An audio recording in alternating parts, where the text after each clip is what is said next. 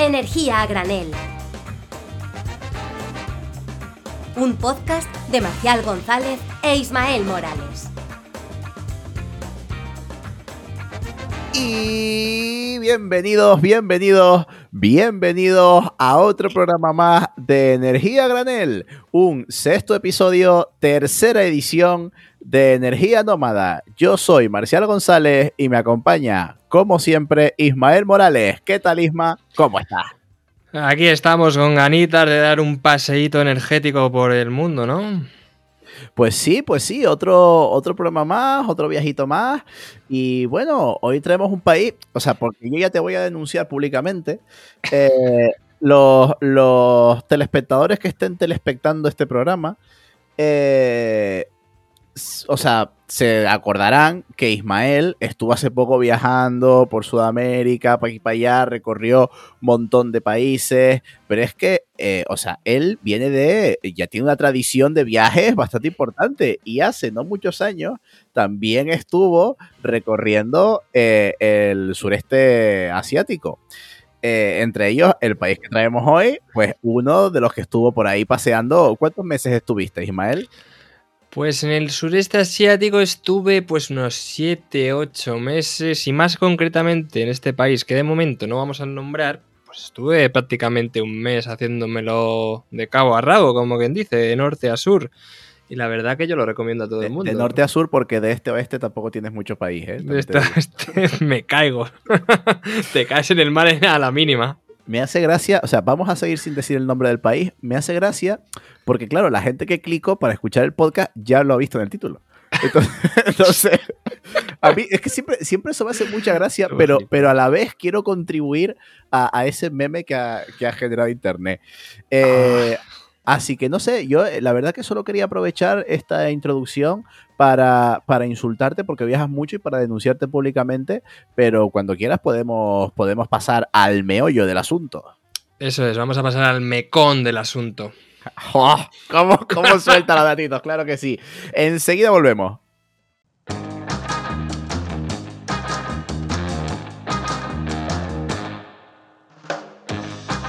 Good morning Vietnam. No, esto no es una prueba de micro, esto es rock and roll, a rock and rollear desde el Mekong hasta Danang. Bienvenidos a Vietnam. Aquí pongo yo la música de Now. No, no, estoy anonadado. O sea, ya te, te dejo seguir, te dejo seguir todo el programa. Eh, qué bien, estamos, estamos en Vietnam. ¿Por qué tú siempre eliges eh, sitios con tan buen clima y, tanta lluvia, tanto clima tropical y yo me voy al frío? O sea, esto está muy mal, ¿eh? Pues yo siempre lo, lo digo, la gente me pregunta y dice, joder, ¿cómo te gustan los países tropicales? Y digo, claro, porque vengo del, del Carral de la Mancha, entonces Claro, nunca. Me he creado con olivos, me he creado con viñas, me he creado con, con- la nada, ¿no? Con el terruño y pues oye, eh, Siendo tú encontrarme... un buen mesetario, pues claro, tú te vas, tú quieres, tú quieres agua, quieres sandunga.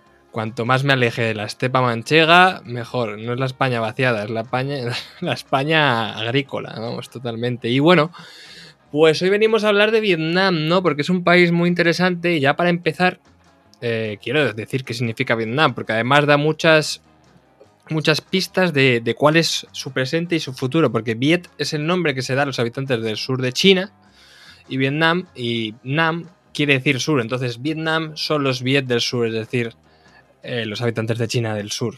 O sea, que claro, o sea, son, son los habitantes del sur al sur de China. O sea, es como sur muchas veces. Efectivamente, muchas veces un poco más y, y como hemos dicho, te caes prácticamente al mar. ¿Y dónde se engloba este país? Pues bueno, como muchos sabéis, pues prácticamente está en el al este de Camboya y hace frontera también con Laos al, al oeste y al norte tiene pues una fronterita con China muy buena que yo he estado y prácticamente me decían mejor no te acerques porque no hay perros por la zona. Hombre, claro, efectivamente, tener un poquito de, de cuidado ahí con, con esos pasos fronterizos. Eh, estaba pensando, es, es, o sea, da al Océano Índico, ¿no?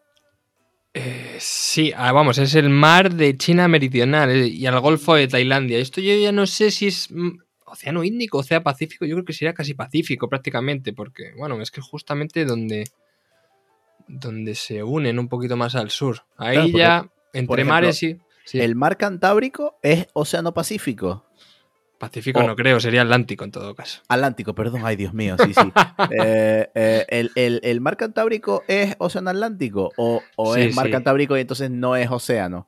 O sea, ser, ser mar, gente, geógrafos que nos estén escuchando o gente que sepa más de geografía que nosotros, eh, necesariamente, o sea, si eres mar, si perteneces al conjunto de los mares, no perteneces al conjunto de los océanos, o sí. Eso, te Ay, dejo la pregunta del aire y ya puedes, puedes seguir tú hablando de Vietnam mientras yo digo aquí cosas de loco. Efectivamente, no, no, necesitamos que, que, que nos digas exactamente dónde es el punto donde acaba el mar y empieza el océano o, o si está englobado todo. Pero bueno, volviendo a Vietnam, pues qué decir de Vietnam, ¿no? Es un país larguísimo, en realidad tiene casi 1730 kilómetros de norte a sur, eh, desde la frontera de China hasta prácticamente el Golfo de Tailandia. Y en el sur, digamos que desemboca pues el río prácticamente más largo de toda, de toda esta parte de Asia, que es el Mekong, ¿no? Que da parte a dar lugar al delta que se comparte entre Camboya y el sur de Vietnam, ¿no? Y entonces, pues prácticamente de Hanoi, que está al norte, y Ho Chi Minh City, antigua Saigón, que son las principales ciudades, mucho más eh, las que tienen mayor población, eh, pues hay unos 1500 kilómetros que te haces prácticamente por toda la costa del, mar de, China eh, meridional, ¿no? Y además esto lo hace mucha gente. ¿Y cómo lo hace la gente? En motos, porque lo primero que llegas a Vietnam, aparte de la humedad y, y del ruido, hay motos. En Vietnam hay muchísimas motos y podéis ver cualquier vídeo de YouTube porque es una auténtica barbaridad. Y haciendo un poquito de historia también, pues bueno, hay que mencionar que fue una antigua colonia francesa, hay aún, eh, bueno, bastantes zonas terratenientes junto con Camboya y Laos, que también era colonia francesa, por lo que es importante, y a mí en el viaje mmm, me alegró bastante la vida, porque había pan, había baguettes y había omelets, que sí que es verdad que cuando comes arroz y pollo y fideos de arroz todo el rato, pues se agradece Un un poquito de bocata pan. de tortilla. Exactamente. Claro, porque, por ejemplo, no, no lo sé, estoy ya yo desvariando. Cultivo de trigo no habrá mucho. No, cultivo de trigo prácticamente no hay. Es todo arroz. O sea, todo lo, por ejemplo, toda la pasta, bueno, todo lo que se suele considerar pasta, fideos, eh, eh, ¿cómo se llaman? Los noodles y tal, son todos blancos de arroz. Ah, curioso, curioso. Sí. Segu- bueno, seguramente haya, eh, por- porque en la zona de China y Mongolia se cultiva trigo, pero sí que es verdad que, digamos, lo que viene siendo eh, producción nacional hay muy poca, porque al final eh, Vietnam está cortado entre el mar eh, y, la zona de Camboya y de Laos hay una cordillera, entonces no hay muy muchísima una meseta, ¿no? Una zona así llana para y soleada para poner plantación de trigo. Pero bueno, volviendo un poquito, eh, pues son casi 100 millones de habitantes, y esto es muy interesante, 98 millones, y es que estamos hablando que a mediados de- del siglo pasado, pues en 1960, pues la población era prácticamente de 40 millones, es decir, después de la guerra de Vietnam, que fue en 1967, tirando de memoria, hay más o menos 60 y algo, pues ha, subido, ha sufrido un boom bestial. Y de O sea, hecho, 98 millones, eh, o sea, el doble de España, eh, en un país millones. que es bast- eso, 98 millones, eh, el doble de España, en un país que es bastante más pequeño que España. Totalmente, vamos, prácticamente, pues igual, no es la mitad, pero aproximadamente el 40%, ¿no? Pues eh, lo interesante, por ejemplo, como hemos comparado con países anteriores como Suecia o, o Costa Rica, que los núcleos poblacionales, pues Suecia estaban todos en el sur y Costa Rica estaba todos alrededor de San José, aquí es curioso porque eh, Hanoi, que es al norte, que es la antigua parte comunista, ¿no? Y además se sigue notando, no hay tantas cadenas como McDonald's, bueno, no, de hecho no hay ninguna cadena a todo esto, ahora que lo pienso, eh, ni gran franquicia internacional en Hanoi, pues son prácticamente casi 8 millones y medio de habitantes y Ho Chi Minh City, antigua Saigón, siempre voy a decir, voy a llamar Saigón porque Ho Chi Minh City no me, no me- no me gusta. Yo de hecho no sabía, o sea, conocía Ho Chi Minh y conocía Saigón, pero no sabía que era la misma ciudad. Ho Chi que- Minh es el antiguo líder del Vietcom y- Mm, y se le cambió el nombre a Saigón por, porque cuando salieron los estadounidenses, porque la zona de Saigón es donde estuvieron el, todo el ah, ejército claro, americano. y para claro, no dejar. Saigón. para no Y- ponerle el nombre a una ciudad el nombre de tu enemigo, claro, eh, tiene, tiene lógica. claro, para no ensalzar al enemigo y tal. Eh, pues Ho Chi Minh City son casi 9 millones de habitantes, entonces está muy bien porque sí que vemos que la densidad de población está bastante eh, compensada y expandida a lo largo de todo Vietnam, ¿no? Porque quedan casi prácticamente 70 millones de habitantes que están por, distribuidos por todo el territorio, ¿no? Em, ¿Y qué más? Pues bueno, ya entrando un poco más en harina, ¿por qué está en el foco ahora mismo eh, Vietnam, mm, más allá de hablando de energía, ¿no? Porque ahora mismo es un gran atractivo para todas las empresas tecnológicas extranjeras de deslocalizar su producción en China e instalarla en Vietnam, ¿no? Sobre todo porque se ha recrudecido un poco las medidas tanto requeridas por China a nivel medioambiental y todas las, políticas antiguas del COVID-0, digo, bueno, sí, eran COVID-0 se llamaban, creo que era, pues han ha cambiado un poco de la mentalidad de las empresas, ¿no? Pues el, poder ese que tiene el Estado prácticamente totalitario, porque China es una dictadura, de, poner una política restrictiva al 100%, pues bueno, más allá también junto, junto con sus políticas arancelarias, pues ha hecho que grandes empresas como Apple, Samsung, Google, pues han puesto sus objetivos de empresas de fabricación, de microchips y de, y digamos, de, de producción de, informática y tecnología puntera también esté allí. Entonces, claro, lo que está pasando en Vietnam es un proceso de alta y una rápida industrialización tecnológica que está aumentando eh, su demanda eléctrica. Pero bueno. porque encima es, eh, estamos hablando de una industria tecnológica de altísimo nivel, o sea, claro. iPhone, bueno, iPhone por lo que sea, pero sí, de móviles, todo lo que es alta tecnología, vaya, que, es todo el, con una alta demanda eléctrica. E incluso eh, China está deslocalizando sus empresas allí, ¿no? Porque al fin y al cabo, oye, es un país que tiene una moneda mucho menos potente, los precios son menores, los precios de coste de producción, eh, presión sobre el gobierno para ceder terrenos y demás es mucho más fácil, ¿no? Pues entonces, oye, vamos allí todos y también Corea del Sur está haciendo lo mismo. Y mm, bueno, pues así como por rescatar un poco el histórico comunista ¿no? y social demócrata de Vietnam, pues bueno, tiene bastantes empresillas nacionales, ¿no? La, pues la empresa eléctrica de Vietnam, EVN, también tiene el grupo de, de petróleo y gas de Vietnam que se llama Petrovietnam y también tiene otro grupo nacional de petróleo y Vietnam que es el Petrolimex, ¿no? que son principales empresas productoras de estos recursos energéticos, pero sí que es verdad que digamos que es eh, prácticamente insignificante porque luego veremos que la demanda es bastante más alta que su producción, ¿no? Y esto es muy interesante porque, bueno, eh, también Vietnam, eh, digamos que es un foco turístico a nivel mundial primario, sobre todo porque al final el sureste asiático es un foco, sobre todo creo que Bangkok es la principal ciudad con más turistas de, todo el mundo, está ahí, ahí con París y Londres, y claro, Bangkok pilla a, dos horas en avión, hora y media de, de, Hanoi o, de, o, de, Saigón o de Ho Chi Minh City. Sí, la verdad que es, muy difícil pensar hoy en día, vamos, todos tenemos gente muy conocida que ha ido hace poco, pues, hmm. o, a Indonesia, o a Vietnam, o a Camboya, ¿sabes? Toda esa zona es verdad que es un, núcleo turístico bastante importante. Sí, sí, pero vamos, que es que prácticamente no, no, el turismo no, no es ni el 1% de su PIB, ¿no? Sobre todo porque vamos a ver que tiene una industria muy potente eh, con muchos empleos de trabajo de calidad, porque mucha gente de, bueno, europeos que tienen un alto nivel de formación de electrónica, ingeniería, pues está yendo allí a trabajar porque el mercado, tanto eh, informático, de, empresas tecnológicas y de empresas de energía, como vamos a ver en energía renovable, está allí, eh, pues digamos, con una voracidad de proyectos que solo se puede comparar con, el caso de China, ¿no? Pero bueno, es que es lo que te digo, es China del Sur, o sea, si puedes replicar prácticamente, quitas la dictadura de, Xi Jinping, es una dictadura china, y, se puede replicar perfectamente lo que está pasando. Sí, pero eso, eso que comentas es interesante, ¿no? De que están atrayendo talento eh, europeo, vamos, talento occidental, por así decirlo, eh, porque claro, porque eh, en China sí que tú no ves que las empresas chinas traigan talento de, fuera, traigan talento occidental. Si lo hacen, lo hacen de manera muy puntual.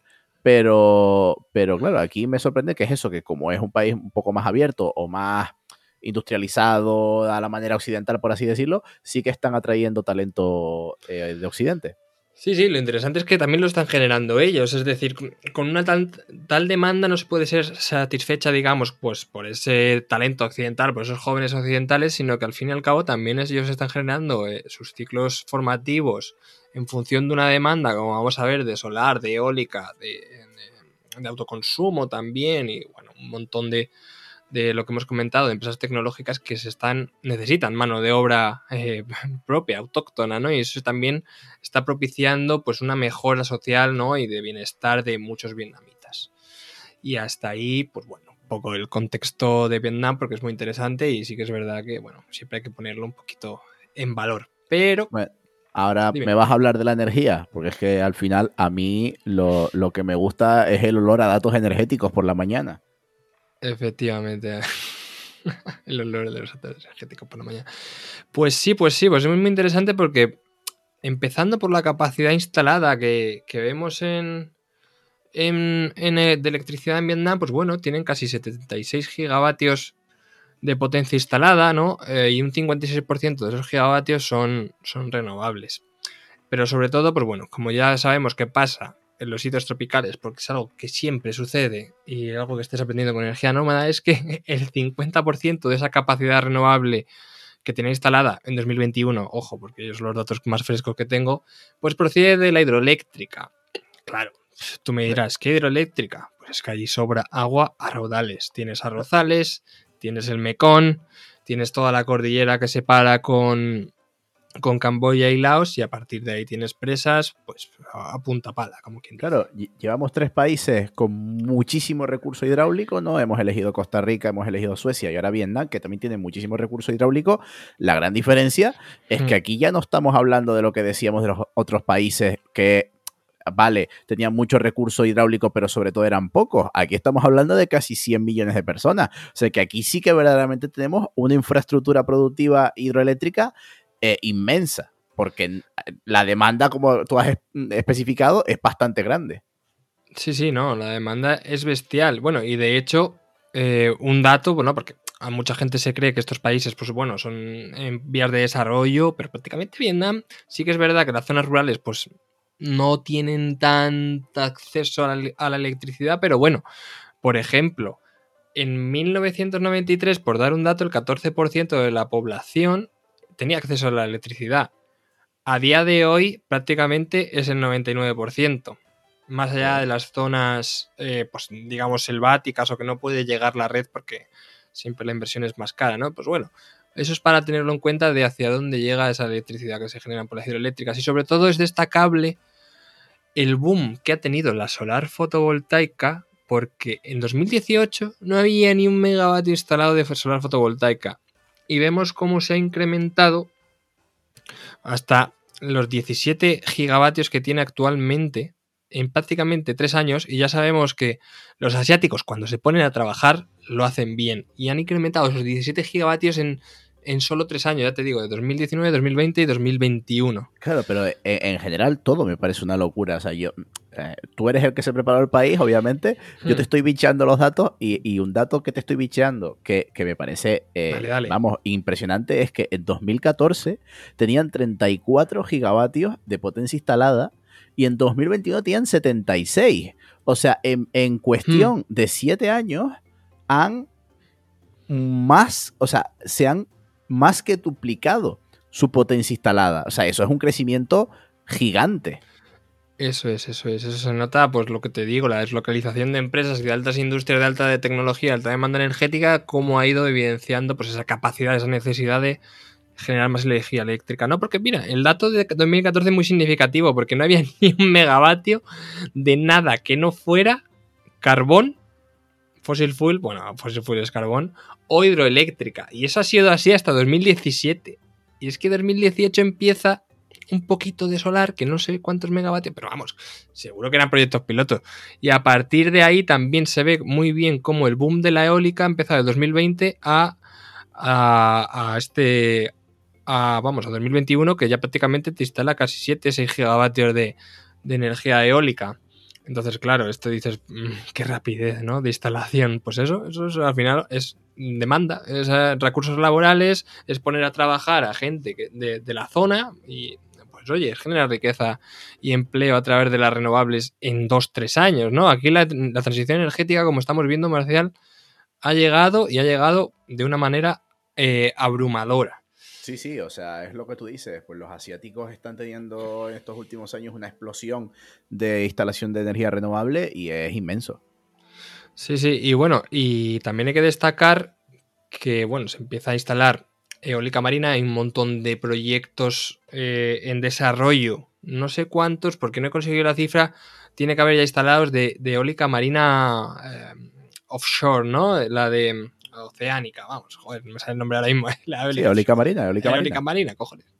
Eólica offshore. Pero es que, claro, los recursos que tiene de eólica marina es uno de los mayores, más allá de la costa de Estados Unidos, en todo el mundo, porque tiene casi 3.000 kilómetros de costa, con un viento muy estable y una plataforma continental poco profunda, que como ya sabemos, permitiría plataformas cimentadas y que no sean flotantes y por tanto los costes eh, serían más bajos y permitiría una mayor rentabilidad. Eh, de hecho, el Plan Nacional de, Energía de Vietnam, no me acuerdo el nombre, tiene un nombre algo así rarísimo. Eh, sí, sí.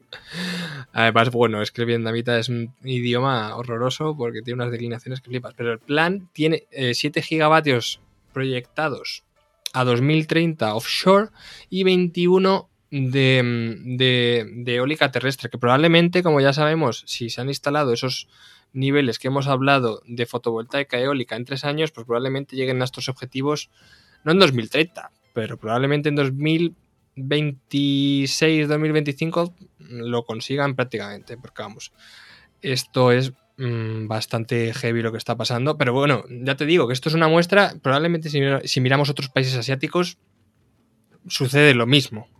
Porque yo he estado mirando un poquito también de lo que pasaba en Tailandia y en Camboya y créeme que esto va muy, muy, muy rápido allí. Sí, sí, eh, eh, se está viniendo una explosión bastante grande. Eh, lo que comentas de la eólica offshore, eh, yo, de lo poquito, poquito que conocía de, Vietnam eh, antes de, elegirlo como país, eh, era eso, era que prácticamente es una de las mayores potencias de eólica marina fuera de Europa que hay, que hay en el mundo actualmente. Muchísimos proyectos ahora mismo se están centrando en, mm. en Vietnam, porque como tú, lo, tú comentabas, tienen una plataforma oceánica que pues facilita mucho la instalación de eólica marina, hay muchos proyectos muy ambiciosos, o sea mm. que, ojo, que, que vamos, el, que el camino están avanzando a pasos agigantados, vaya. Claro, claro, y además, bueno, esto lo quería comentar más adelante el autoconsumo, pero lo podemos sacar ya porque hay esa rentabilidad de los proyectos. Porque toda la cadena de valor está a 500 kilómetros o a 1000 kilómetros. Los costes de ah, transporte y, distribución mm, no son cero, pero digamos que son relativamente bajos si te tienes que llevar unas palas de aerogenerador luego a Europa o los paneles de silicio de China, ¿no? claro, que si te tienes que traer, que es verdad, claro, las solares que la instalas, me refiero, si ya, si es China del Sur, pues teniendo al casi, bueno, al mayor y casi único productor de paneles solares en el mundo ahora mismo, que es China, teniendo que sea vecino tuyo, pues oye, le tocas en la puerta al vecino y en vez de pedirle sal, le pides un par de paneles. esa es, esa es. Eso es lo que pasa prácticamente en todos los países del sudeste asiático y, en lo que seguirá pasando, y esa es la velocidad, ¿no? Em, y claro, luego si vamos a las cifras de energía eléctrica generada, ¿cuál es la energía pues, que más genera? Pues vemos que las renovables aportan un 40% de electricidad al, al mix eléctrico, ¿no? Sí que es verdad que, bueno, ahí vemos Ay, como ese 57% procede del carbón, también la herencia china está ahí, o sea, también tenemos carbón barato al lado. Y al final, ante un crecimiento rápido de demanda eléctrica, pues eh, tradicionalmente los países asiáticos tienen centrales térmicas y tienen un montón de proyectos que allí de momento no se están desvinculando porque siguen siendo económicamente rentables mientras tengan un carbón tirado de precio, ¿no? Porque las minas están allí, extraen y, y para adelante. Sí, es verdad que, todos los países del, sureste asiático, y bueno, incluyendo China y demás, eh, bueno, incluso Japón y, hmm. vamos, toda esa zona eh, tiene una economía todavía bastante, bastante dependiente del carbón, cada vez menos, porque la verdad que están avanzando bastante, pero, pero sí, pero es verdad que el carbón sigue bastante, bastante presente en esos países. Claro, tienes a los dos máximos importadores, bueno, los tres máximos importadores, que son China, lo tienes al lado, tienes a Indonesia también que tiene carbón barato. Y tienes a Australia también que también te provee, es que es, es muy complicado competir con eso, no sé que haya prohibiciones estatales o... Digamos, Ojo, esto, esto lo chequearé, pero también te digo que yo había leído que Indonesia va a dejar de, exportar carbón no dentro de mucho. Sí, me suena que leí la noticia eh, me, quiere retumbar en la cabeza que, Indonesia, que sí, que es uno de los principales exportadores de carbón en el mundo, eh, está reduciendo bastante sus importaciones. Pero creo que era más. Creo que era más. Me, suena, vamos, por para asegurar su, suministro energético, no por otra cosa. Ah, claro, vale, vale. Con todo el tema de la crisis energética. Claro, ¿vale? cuando ya vayamos superando esta crisis energética, mm, cambia, cambian de parecer. Sí, sí, sí. Eh, vamos, eh, me suena así un poco de oída lo que dices, pero creo que es por eso. Y luego es muy interesante, y esto no me ha dado tiempo a investigar más, Marcial, tú si quieres, puedes, porque sé que te gusta mucho el tema, y es que eh, generación eléctrica y capacidad instalada de potencia em, de nuclear hay 0,000. No sé si tendrán proyectos a futuro, no sé si tendrán algo de SMRs, no tengo ni idea, pero sí que es verdad que no, no he podido dedicarle tiempo, pero la nuclear en Vietnam es inexistente. Hombre, también pues tendrán eh, otro tipo, o sea, a lo mejor no tiene sentido o no ven que construir una nuclear vaya a ser ahora en lo que más quieren poner sus esfuerzos, porque obviamente pues pudiendo, de, poner los esfuerzos en algo, pudiendo ponerlos en todo ese potencial de eólica marina tremendo que tienen, pues a lo mm. mejor se están dedicando más a eso y, no han empezado todavía proyectos de, nuclear. Sí. Sí, esto lo quería comentar más adelante, pero sí, claro, al final todos estos proyectos de renovable, digamos que el Estado, mm, Vietnam no es un país muy bollante a nivel financiero, ¿no? Entonces todas estas inversiones se están acometiendo entre bancos privados no solo vietnamitas, también chinos y también de, otras partes del mundo y grandes empresas europeas, ¿no? Aquí el Estado solo puede, incluso la regulación, he escuchado que es bastante desfavorable, ¿no? Y no tiene apoyo gubernamental. Entonces, digamos que el músculo financiero viene externo y, claro, yo entiendo que proyectar una central nuclear a una empresa privada, mm, pues no sé si le será tan rentable en esa zona, pero está claro que al Estado vietnamita hacer eh, centrales nucleares con fondos públicos, pues si no tienen ni para ellos, ¿no? ¿Cómo van a invertir en una central nuclear? Eh, estamos viendo, claro, estamos viendo en todos los lugares del mundo que, en todos los proyectos nucleares hay, tiene, hay siempre detrás una implicación del Estado bastante fuerte. Eh, cuando el Estado no es tan fuerte como el caso de Vietnam, mm. sino se requiere más la actuación privada, pues bueno, quizás ahí ya solo por, por periodos de retorno ya deja de ser tan interesante una central nuclear, que tiene unos periodos de retorno hmm. pues muy, muy largos en el tiempo. Quizás es mucho más interesante eh, parque eólico marino, que tiene unos periodos, de, unas tasas de retorno de inversión, unos periodos de retorno de inversión muy, muy, muy buenos. Y bueno, y ya veremos mm, cómo va evolucionando esto. Efectivamente. Eh, no sé si habrá proyectos, pero sí que es verdad que si tú necesitas al Estado eh, como garante, ¿no? Digamos, pues es bastante complicado que un país enviar desde desarrollo pues te dé ese músculo financiero, si no es una empresa privada, ¿no? Pero bueno, vamos a hablar también de, la energía primaria, ¿no? El consumo de energía primaria en 2019, que son los datos más recientes que hemos encontrado, pues vemos como casi el, el 50% viene del carbón, ¿no? Ya si sacamos la electricidad un poquito, pues ese carbón también va aplicado directamente a industria, ¿no? Porque sí que es verdad que si no electrificamos esa industria de alta tecnología que viene eh, con, renovables, pues probablemente las centrales de carbón tengan mucho que decir, ¿no? Y el 20% solo procede de renovables, luego vemos que el 25% también proviene del gas, ¿no? Esos ciclos combinados y al fin y al cabo, em, digamos que Vietnam a nivel de calefacción no necesita calderas, ¿no? Claro, eso te iba a preguntar que si, si tienen unas necesidades de calefacción a lo mejor, pero no tiene pinta, ¿no? 0,000, no. Es todo climatización y con aire acondicionados o ventiladores. Es decir, la climatización está totalmente electrificada y no claro, pero necesitan, no, necesitan quemar cosas, necesitan al revés, necesitan enfriar, ¿no? Sí, sí, sí. Exactamente, exactamente. Bueno, no, aquí es sin, sin. En temporada seca, sin un eh, aire acondicionado, probablemente te, te, quedes achicharrado, ¿no? Porque esto es bestial el calor que hace en estas zonas. Y. Y claro, aquí siempre pasa y es interesante porque siempre hay un aporte de biomasa, en ese 20% de renovables que siempre suele ir asociado a, las cocinas, ¿no? Al hogar, ¿no? A, la, digamos, al combustible que se utiliza para, para calentar nuestra, bueno, calentar nuestra comida y demás. Y en este caso no, no lo he encontrado, pero ese 20% siempre hay que tener cuidado porque es biomasa en muchos casos para, para los hogares, ¿no? Claro, o sea que hasta, ahora habíamos hablado solo de electricidad y ahora estamos hablando de lo que es energía primaria, que tú has comentado que, bueno, que en el entorno del mix de energía primaria, pues hay una gran parte, o sea, el 20% es, es, de origen renovable, pero igual que pasaba con Suecia, que comentábamos allí, de ese 20% que llamamos renovable, eh, una, una parte importante es la biomasa, eh, eh, la madera, vaya, es, es la madera que pues eh, en principio, en principio vamos a decir que la, biomasa se puede considerar eh, renovable. Mm, bueno, ya.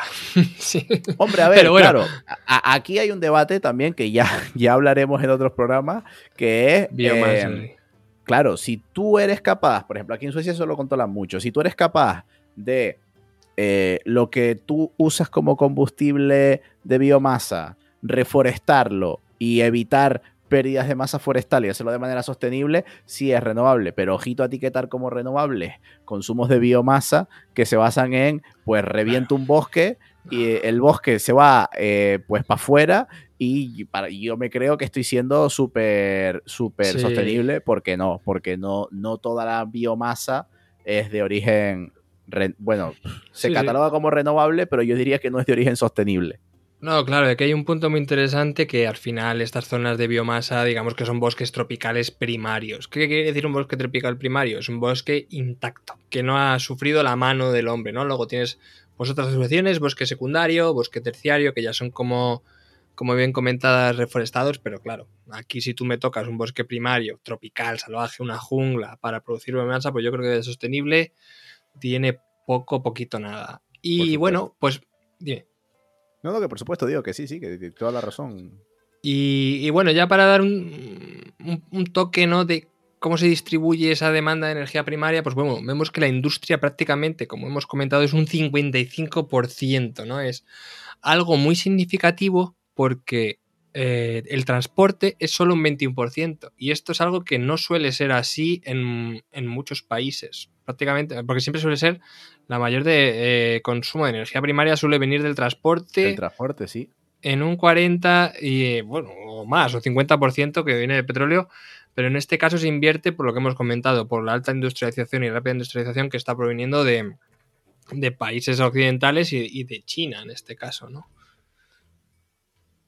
Y, bueno, yo creo que más o menos, pues quería comentar un poquito de lo que está pasando a nivel de político, ¿no? Porque hemos dicho que la regulación vietnamita está viendo cómo se está siendo totalmente avasallada por inversiones, por proyectos, por nuevas tecnologías que están viendo eh, un mercado muy incipiente y un poquito desregulado que siempre, digamos, que ayuda a, la proliferación. Entonces, bueno, por lo que se, por lo que he leído, por los operadores del sistema, bien, ven con preocupación a ver cómo gestionan eh, la red, ¿no? La variabilidad de las renovables, pero también que pues, quieren a ver cómo pueden incrementar ¿no? el almacenamiento energético y la infraestructura de red, eh, como hemos dicho, pues bueno, igual como está pasando en, Europa, ¿no? Con sistemas de gestión de la demanda, para ver cómo se, consigue un flujo estable de suministro de energía eléctrica ante el caso de cerrar esas centrales de carbón que van a tener que cerrarlas y van a tener que aumentar eh, la capacidad de potencia instalada de, de eólica y de solar fotovoltaica, ¿no? Claro, al final eh, lo que prima es la fiabilidad energética y, obviamente instalar renovables están instalando muy rápido, pero yo entiendo también que tengan cierto recelo a la hora de cerrar eh, sus presidas centrales de carbón, que al final es verdad que contaminan mucho, pero es lo que les ha dado siempre su fiabilidad energética, ¿no? Eh, entonces, dar el paso, entiendo que, que cuesta, pero yo creo que, vamos, al ritmo que van. Mm, no sé si en potencia instalada, pero en, potencia generada se verá, o sea, energía generada se verá un, descenso del carbón bastante importante. Sí, sí, también pues es interesante como eh, de momento está interconectado eléctricamente con China, ¿no? Y también hay proyectos para aumentar esa interconexión que pueda balancear eh, pues la demanda en ciertos momentos, ¿no? Y también es interesante porque, bueno, es que los objetivos a 2050 que marcan eh, los planes vietnamitas es que son una absoluta barbaridad, vamos, yo no... claro, si los comparas con China, los objetivos se quedan cortos. Si los comparas con España son una absoluta barbaridad. Entonces, como hemos visto que la demanda eléctrica es bestial, no solo por población, sino por industria, pues para dar un dato, el objetivo de eólica en 2050 que tiene planteado es de 153 gigavatios solamente. Eso de eólica. De eólica. Que 153 gigavatios. sí, 53,5, eso es. O sea, para que nos hagamos una idea, la potencia instalada a día de hoy en España, de todas las tecnologías son 100 gigavatios. O sea, estamos hablando de instalar 1,5 veces la potencia total eléctrica que hay en España, o sea, total de todas las tecnologías, ¿vale? Instalar 1,5 veces eso solo en eólica para 2050 me parece una barbaridad. Sí, sí, y 29 gigavatios de hidroeléctrica, ¿no? Al fin y al cabo, esto probablemente sea una barbaridad porque ya te digo, no es una necesidad. Vamos, veremos cómo en esos 30 años eh, pues se crea ese, digamos, ese ecosistema industrial eh, nuevo, tecnológico, que también habrá medidas de eficiencia que, eh, digamos, reduzcan ese, ese, consumo eléctrico, ¿no? Pero sí que es verdad que las cifras en cualquier país asiático de instalación de potencias renovables son una auténtica desde luego, desde luego. O sea, mm, dile tú a Úrsula de instalar 150 gigavatios eh, en Europa de aquí a 2050 y, ah. y, se lo piensa en todos los países de Europa. o sea, imagínate. Claro. No, y tienes la cadena de suministro aquí al lado, es decir, es imposible que se corte como puede pasar, yo qué sé, no puede como pasó con el COVID, ¿no? Que haya retrasos en los contratos, en las entregas y demás, ¿no? Tienes a China aquí que te provee todo, tienes la fábrica del mundo a tiro de piedra. Otra, otra, barriendo un poco para casa, ¿no? Eh, otra cosa que tendríamos que tener en cuenta en Europa es, oye, mira lo bien que le va a esta gente teniendo eh, una cadena de producción eh, muy cerquita. A ver si en Europa nos ponemos las pilas y empezamos a ser un poquito proteccionistas y a crearnos también una cadena de producción aquí en nuestro país. Vamos, empezamos a, a producir un poquito nuestra, nuestra industria y nuestra capacidad de instalación de energía. Bueno, eso es una cosa que yo lanzo al aire y ya, ya, que lo coja quien quiera. Bueno, de hecho, la cogió la Comisión Europea. El otro día presentó un plan para disminuir la, sí, la dependencia industrial ¿no? en todo el tema de la transición energética. Creo que se llama Net Zero. Y plantea todo lo que comentas, pero claro, esto es un planteamiento que luego más que nada es para combatir con Estados Unidos porque se van a, porque Estados Unidos presenta un plan muy ambicioso con muchas inversiones y muchas empresas se quieren bueno temen que se fuguen empresas no pero bueno volviendo a Vietnam aquí como veis todo está interconectado pues tú me dirás joder cuántas motos hay en Vietnam no de hecho eh, yo tengo te lo iba a comentar al principio yo tengo amigos que han ido de viaje a esa zona y es muy típico que lo que han hecho es llegar al país comprarse una moto, recorrerse el país con una moto y, claro, y esa moto cuando acaban el viaje, o sea, es que la, la dejan, se la regalan a alguien, cogen a alguien y se toma, te, regalan la moto. Es como que es, casi un bien de primera necesidad la moto. Claro, claro, allí, bueno, allí la alquilas por, por, días, por semanas, por meses, o por lo que tú dices, la compras y luego la vendes. Y es que allí la, demanda y la oferta es, bestial. Y, pues dime, ¿cuántas hay? ¿Cuántas, ¿Cuántas motos hay? ¿De cuántas estamos hablando? Pues estamos hablando de que tiene el récord Guinness de motos por habitantes. Y estamos hablando, pues. Nada. casi nada. O sea, mundial. Una auténtica bestialidad. O sea, para, para 100 millones de personas que son, ¿cuántas motos hay? Pues hay prácticamente la mitad, 45 millones de motos. Y por ejemplo, o sea, pues, ¿os acordáis que os he dicho que en Hanoi había como 7,5 millones de habitantes? Pues hay 5,2 millones de motos solo en Hanoi. O sea que prácticamente, eh, bueno, eh, a nivel país, una de cada dos personas tiene una moto. ¿Sí? Y a nivel Hanoi, incluso más. O sea, a nivel Hanoi, incluso a lo mejor hasta dos de cada tres personas tienen una moto. Claro, claro. O sea, es que van a poner pan, bueno, en este caso por los noodles, en moto todo el rato, tío. Es, es una absoluta barbaridad. Entonces. no, es, lo más sostenible del mundo, ¿no? Una moto que funciona a combustible fósil. No, claro, además la gasolina allí es de baja calidad, de bajo tanaje y se nota que la boina de contaminación de las grandes ciudades es, bestial, ¿no? Pero también te digo, voy a romper una lanza. Hanoi es una ciudad para vivir que está genial. Yo te lo recomiendo si algún día te quieres ir allí. Tiene parques, tiene también zona eh, peatonal, bicis y, está muy bien. lo que ya te digo, no ves, no ves New McDonald. Pues te digo, no sé si a vivir, pero tengo que ir 100% seguro. Sí, y además, ¿a ti te suenan estas marcas, las That Bike, Binfast, Sunfast, Pega? No te pues suenan. no, me suenan, no me suenan mucho. Pues todas son nuevas eh, startups de motos eléctricas que han surgido con esta gran demanda.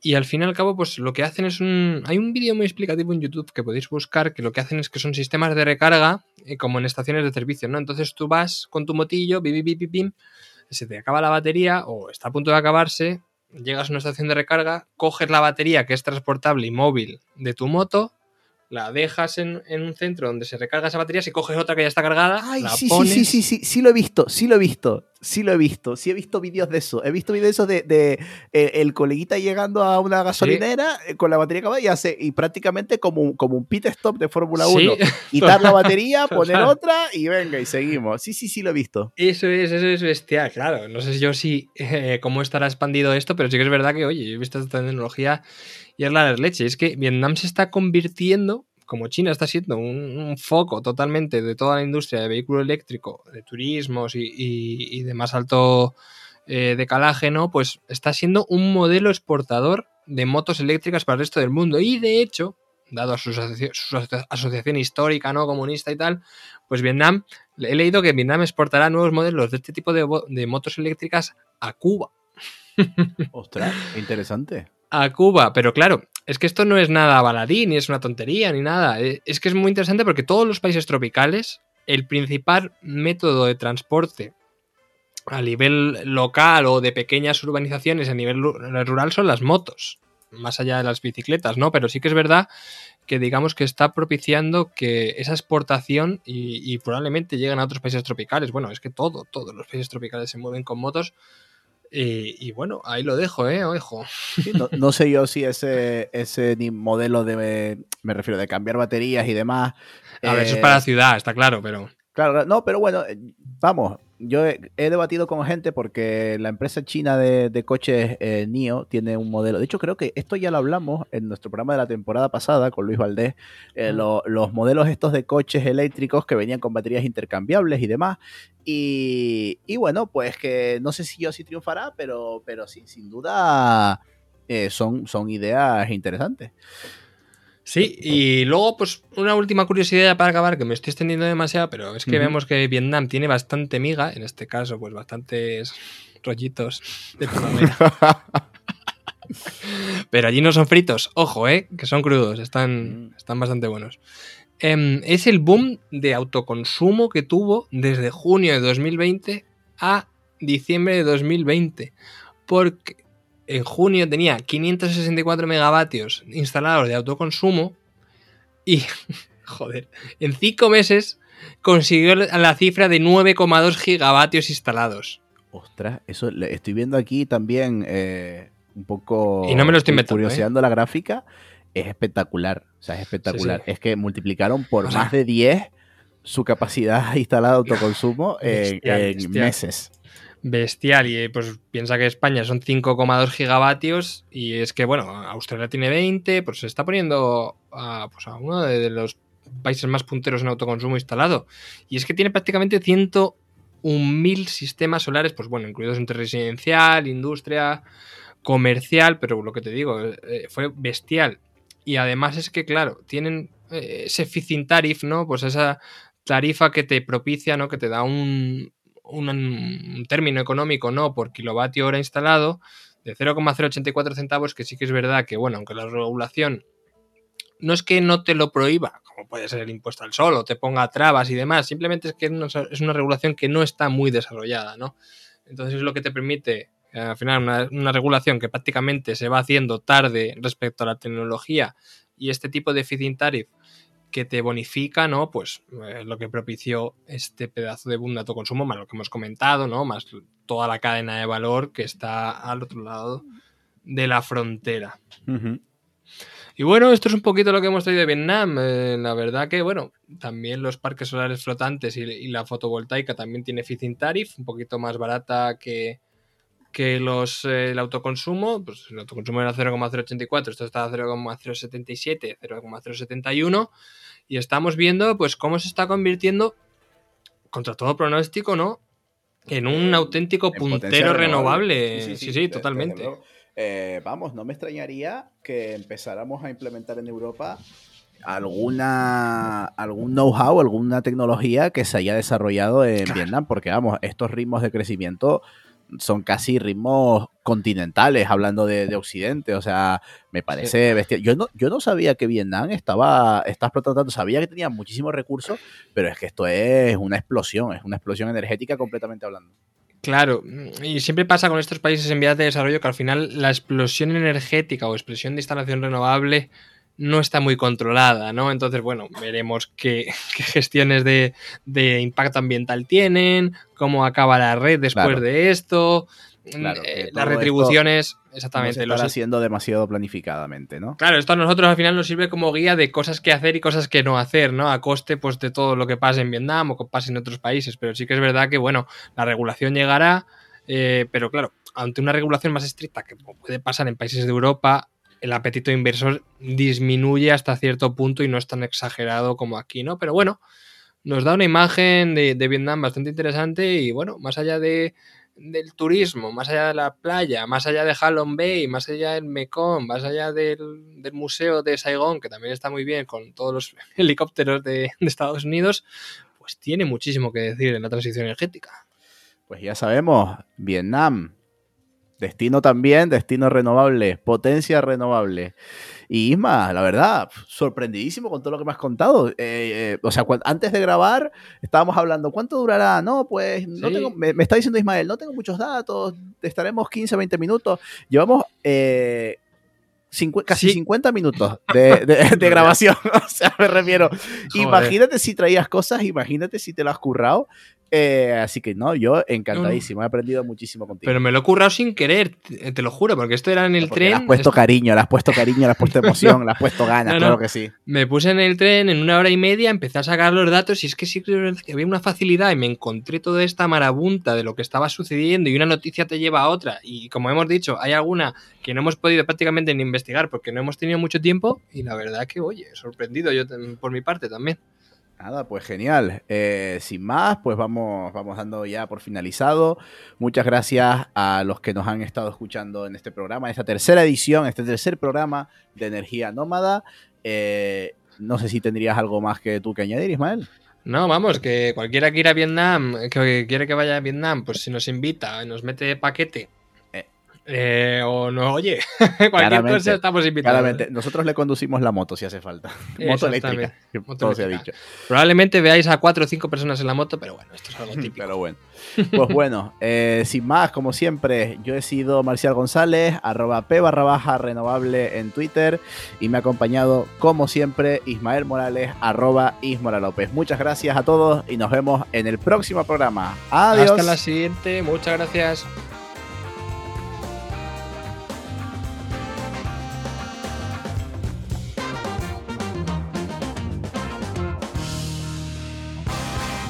Energía a granel, un podcast de Ismael Morales y Marcial González.